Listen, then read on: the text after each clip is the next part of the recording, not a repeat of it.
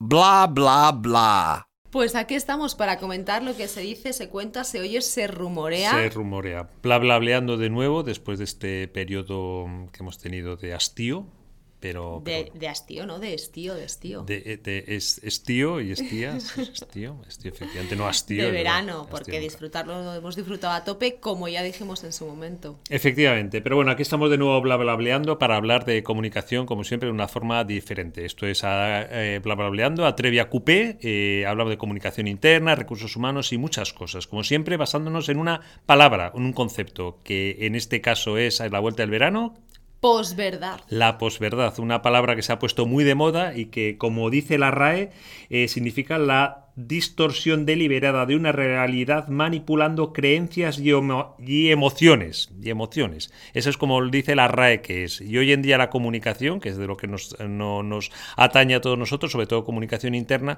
pues hay mucho pues, de posverdad, ¿verdad, Angélica? Pues se habla mucho de posverdad en el ámbito político, en el ámbito del consumo pero también es cierto que en el ámbito corporativo interno, como tú decías, en lo que más nos atañe en comunicación interna, también empieza a imperar en ciertas cuestiones la posverdad, eh, especialmente en las que más afectan a la experiencia de empleado y son, eh, bueno, pues más objetivo de lo que nosotros eh, llamamos a veces el radio macuto, el telecafé o la conversación de pasillo. Pero tú crees que la posverdad es algo diferente a la mentira, lo que siempre se ha de la manipulación de la mentira? ¿O realmente es una dimensión distinta la, la posverdad? Bueno, yo creo que tienen cosas en común, ¿no? Pero sí es verdad que hay matices diferentes, ¿no? En, la posverdad, eh, al final hay una parte de emocionalidad y de sentimiento que sí es eh, real, ¿no? Que no tiene esa intención eh, de engaño cuando se difunde. Otra cosa es cuando se emite, ¿no? Que quizá ahí es eh, más en el ámbito político, en el ámbito del consumo, donde vemos estas estrategias maquiavélicas que a veces eh, se han puesto de manifiesto o que se han destapado. Pero sí que es cierto que muchas veces en el ámbito eh, corporativo, entre compañeros, damos por ciertos relatos que no sabemos de dónde surgen, pero que, que encajan con lo que sentimos, con lo que queremos, con lo que nos gustaría o, con todo lo contrario para rebelarnos contra, contra ello, ¿no? Pero no acudimos a una fuente de, de información, sino a, bueno, pues a esos relatos, a esas narrativas que discurren en, eh, como decíamos, en los pasillos, en las máquinas de café o telecafés, porque ahora hay mucho telecafé todavía.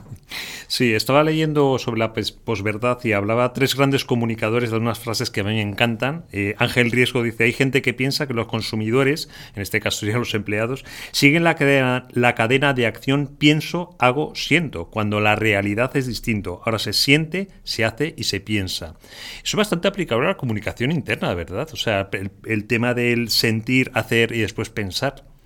Eh, esto sucede mucho porque, porque al final somos eh, personas, ¿no? Y, en cuestiones que ahora están muy eh, de moda, por así decirlo, en las compañías, ¿no? Hablar de, bueno, pues de la presencialidad o no, de cuántos días se va a trabajar o no, el por qué lo hace la compañía. bueno, estamos en una fase un poco, yo creo que todos beta de transición, ¿no? De qué cuestiones que hemos aprendido, que hemos implementado durante el estado de, pues bueno, pues de más emergencia, tener que responder a una emergencia sanitaria eh, se quedan porque son buenas para el negocio y para la productividad y para las personas, eh, cuáles no pueden quedarse, a veces por cuestiones legislativas, incluso no solo ya eh, por la voluntad de la compañía. Y en ese momento en el que no hay una información clara o no tan periódica constante es cuando surgen estos relatos muchas veces de, posverdad, ¿no? del por qué se hacen las cosas, de qué decisiones se han tomado, ¿no? Sí, hay otra, otra frase que me encanta, que quería compartir contigo y con todos vosotros, que es eh, de David Redoli. Dice, más que adaptarnos a la realidad, adaptamos la realidad a nuestras creencias.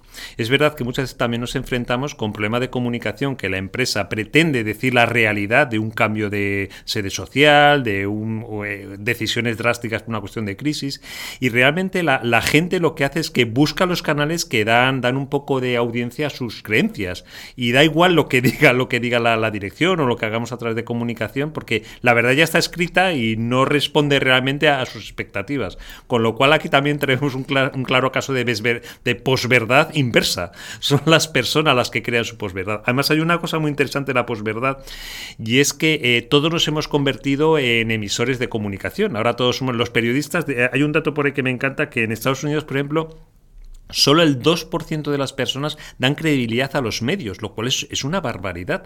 Claro, realmente la gente busca los medios de comunicación más afines a sí mismo y como Internet cualquiera puede montar un medio de comunicación, yo creo que internamente también pasa lo mismo. O sea, tú puedes hacer más caso a un, comentario de pasillo que a una nota oficial puesta o a un discurso de un presidente, cosa que me preocupa también un poco. Eh, cuando eh, hace ya unos años en, en empezamos a hablar de, marcas esféricas, ¿no? Y hablábamos de, marcas que hablaban, eh, que nos gustaban las marcas que hablaban como nosotros, ¿no? que nos hacían sentir que hablábamos con personas y de ahí que saliesen los embajadores de marca, los influencers, ¿no? Hablar con otra persona. al final, bueno, pues el ser humano tiende a confiar o dar más credibilidad cuando la voz que que, hay, pues no es una corporación, no es un logotipo, sino que al final pues tiene ojos, tiene boca, tiene manos, es una, es una persona. Eh, por ahí viene un poco el, tema, ¿no? De, al final también de que muchas veces eh, creemos más a, incluso a, que damos por información algo que dice un, columnista, que lo que hace es opinión, pero que a través de las redes sociales pueda compartir su, opinión, que lo que se dice en el, en el medio de información, ¿no? Sobre la cuestión de la que está hablando.